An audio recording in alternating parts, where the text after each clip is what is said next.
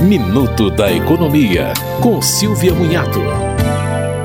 Os cartórios de protesto lançaram o serviço Avise-me para notificar empresas e pessoas físicas sempre que uma dívida for lançada em seu nome. É preciso cadastrar na plataforma pesquisaprotesto.com.br. As notificações serão feitas por SMS ou e-mail e abrangem 3.760 cartórios. Para ter acesso, será preciso assinar um termo de adesão por meio da plataforma gov.br, mas também é possível fazer a adesão por meio de certificado digital.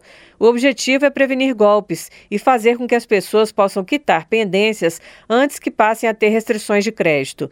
Outra iniciativa importante é o Registrato, sistema do Banco Central que mostra contas bancárias e outras informações abertas no nome de cada pessoa. Você ouviu Minuto da Economia, com Silvia Munhato.